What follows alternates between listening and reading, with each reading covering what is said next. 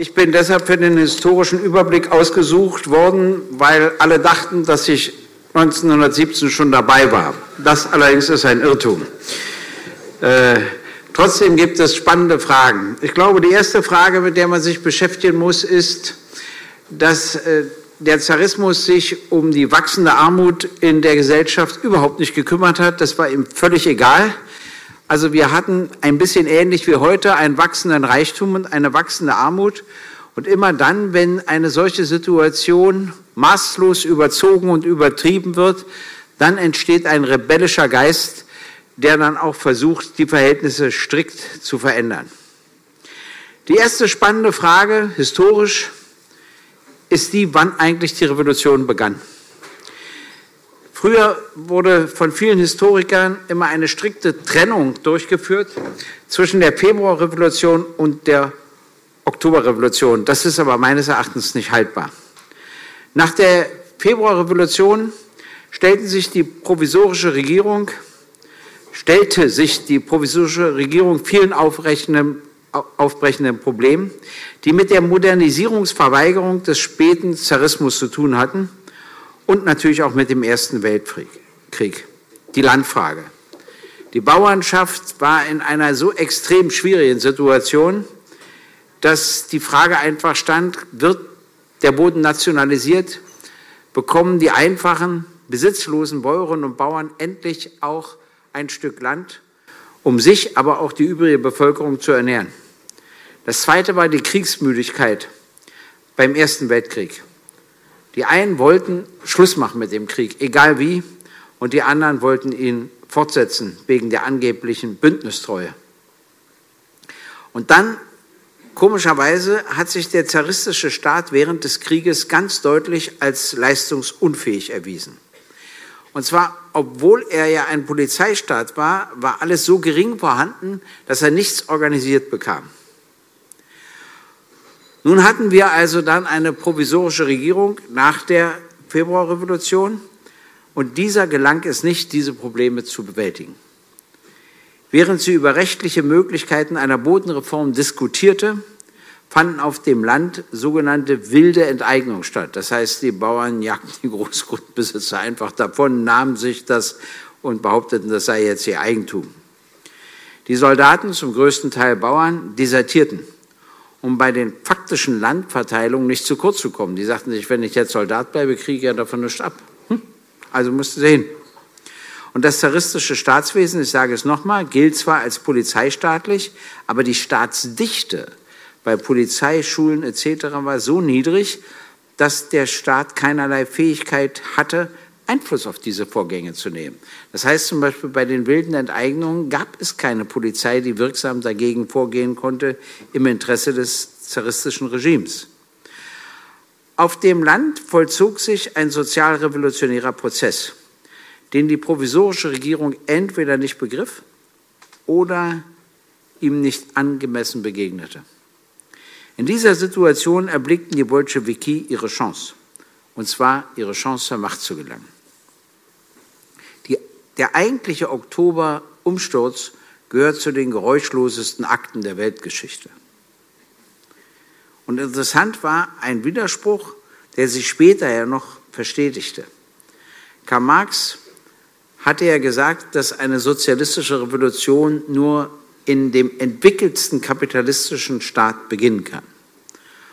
Und Lenin meinte, jetzt sei aber Russland schwanger und deshalb müsste man hier die Geburt vollziehen auch wenn es das unterentwickelste kapitalistische Land ist. Allerdings hoffte er, dass Deutschland und andere Länder folgen werden, was sich dann allerdings als Irrtum herausstellte. Das hatte dann später Konsequenzen, auf die ich noch kurz zu sprechen komme. Die nächste spannende Frage ist, wann war eigentlich die Revolution beendet?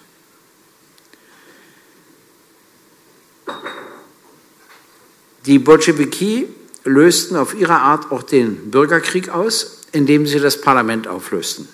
Sie waren ja im Parlament nur eine Mehrheit, aber da die provisorische Regierung die Probleme nicht löste, meinten sie das Recht zu haben, das Parlament aufzulösen.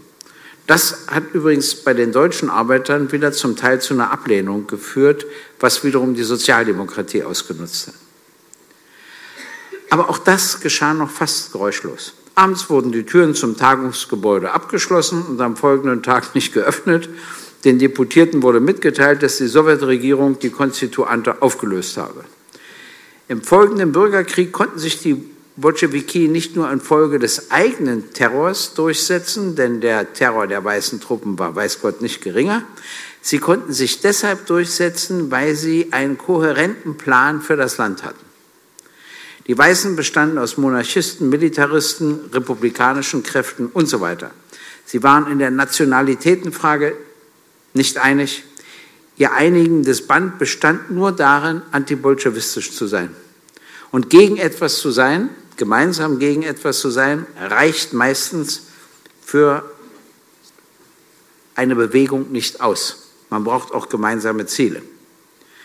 Die Bolschewiki konnten mit der Unabhängigkeit der unterdrückten Völker sehr gut auch verbal umgehen. Und zwar das schon deshalb, weil sie ohnehin nichts zu entscheiden hatten in der Ukraine, in Weißrussland und im Baltikum.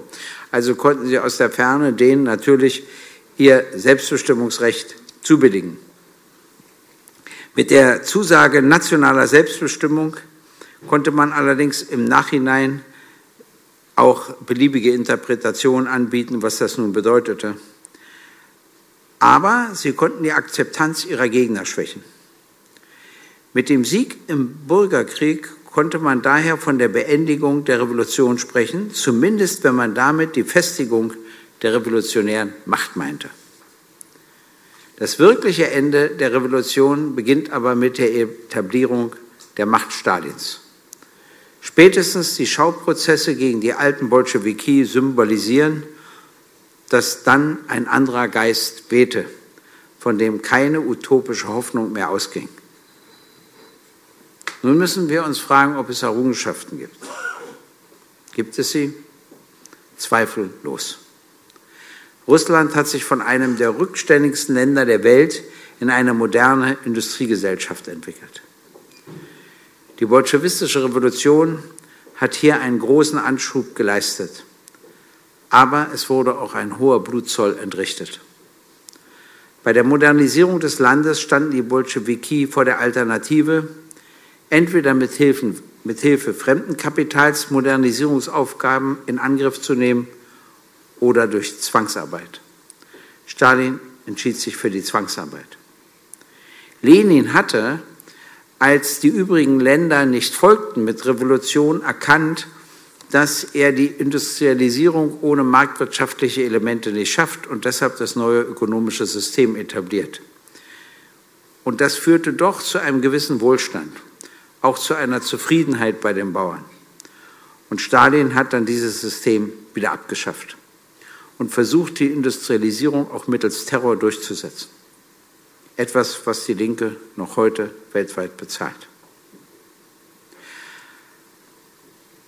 Einige Errungenschaften der Revolution, etwa die Einführung eines modernen Familienrechts oder die Entkriminalisierung der Homosexualität, wurden unter Stalins Herrschaft zumindest teilweise wieder zurückgenommen. Mit dem Roten Oktober wurden viele Hoffnungen in die Welt gesetzt. Ein Widerschaff Widerschein liefert die großartige Kunst aus jener Zeit. Wenn man sich das mal ansieht, was da in Russland 1917, 1918 entstanden ist, ich meine nicht die späteren Ausstellungen bei Stalin, sondern was das für eine Hoffnung zum Ausdruck brachte, wie avantgardistisch die Kunst auch war, das war schon unbeschreiblich. Die Hoffnung auf eine bessere Welt ist noch da, aber sie muss noch erfüllt werden. Der Staatssozialismus ist letztlich so, wie er war, zu Recht gescheitert. Aber der Kapitalismus, ich wiederhole es, kann nicht die letzte Antwort der Geschichte sein. Vor fünf Jahren hatten die reichsten 366 Menschen genauso viel Vermögen wie die finanziell untere Hälfte der Menschheit, das heißt wir 3,6 Milliarden Menschen. Nun haben die acht Reichsten so viel wie die 3,6 Milliarden Menschen. Aber ehrlich gesagt, das finde ich nicht mal so schlimm. Schlimm finde ich etwas anderes. Die finanziell untere Hälfte der Menschheit hat in den letzten fünf Jahren 41 Prozent ihres Vermögens verloren. Man kann nicht mal sagen, es sind ja fünf oder zehn Prozent hinzugekommen. Nein, ganz im Gegenteil. Und auch bei uns, wenn auch auf höherem Niveau, passiert das Gleiche. 1996 hatte die finanziell untere Hälfte unserer Bevölkerung am Gesamtvermögen einen Anteil von 2,9 Prozent, wurde wieder gemessen 213, da lag der Anteil bei einem Prozent. Dann wird er heute wahrscheinlich bei 0,9 oder 0,8 Prozent liegen. Obwohl wir weltweit eine Landwirtschaft haben, die die Menschheit zweimal ernähren könnte, sterben jährlich 18 Millionen Menschen an Hunger. Im Augenblick spitzt sich das alles zu. Die großen Konzerne haben sich globalisiert und sie wussten, dass es keine demokratisch legitimierte, funktionierende Weltpolitik gibt. Deshalb wussten sie, wenn sie das hinbekommen mit der Vernetzung, dann sind sie der Politik überlegen. Nicht die Politik entscheidet, was sie machen, sondern sie entscheiden, was die Politik macht. Aber es gab eine Sache, die sie dabei nicht bedacht haben. Ein Weltkonzern hat heute Beschäftigte in Afrika, in Australien, in Nord- und Südamerika, in Asien und in Europa.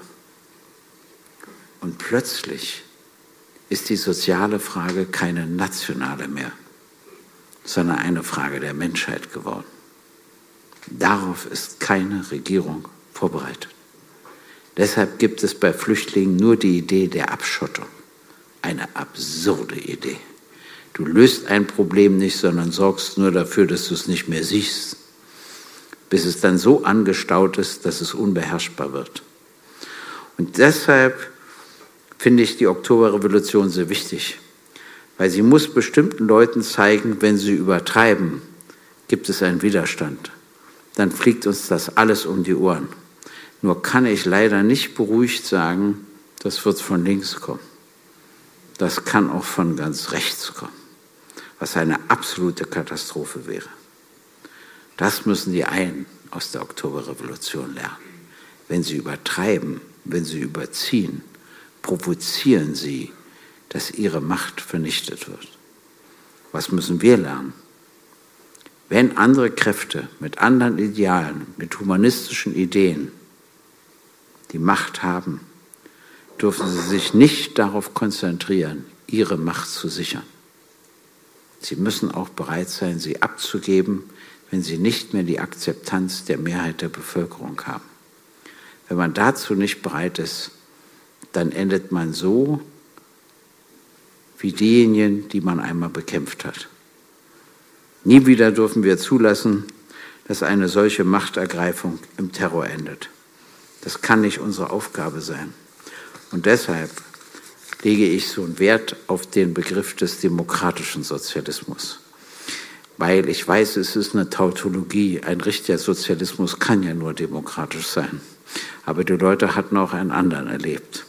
Und deshalb muss es klar sein, das, was der Kapitalismus kann, das werden wir übernehmen. Und das, was er nicht kann, zum Beispiel Frieden, ökologische Nachhaltigkeit, soziale Gerechtigkeit, das werden wir versuchen, auf andere Art und Weise zu erreichen.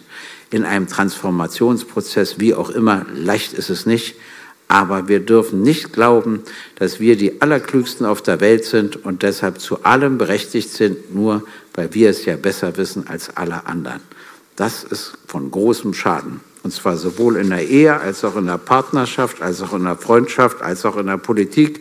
Glauben Sie einem 69-jährigen weisen Mann. In dem Sinne sollten wir der Oktoberrevolution gedenken, sie auf keinen Fall vergessen, richtige Schlüsse ziehen und dann kann sie uns helfen. Und nicht vergessen, im nächsten Jahr haben wir 100 Jahre Novemberrevolution, da müssen wir uns hier wieder treffen. Alles Gute, Dankeschön.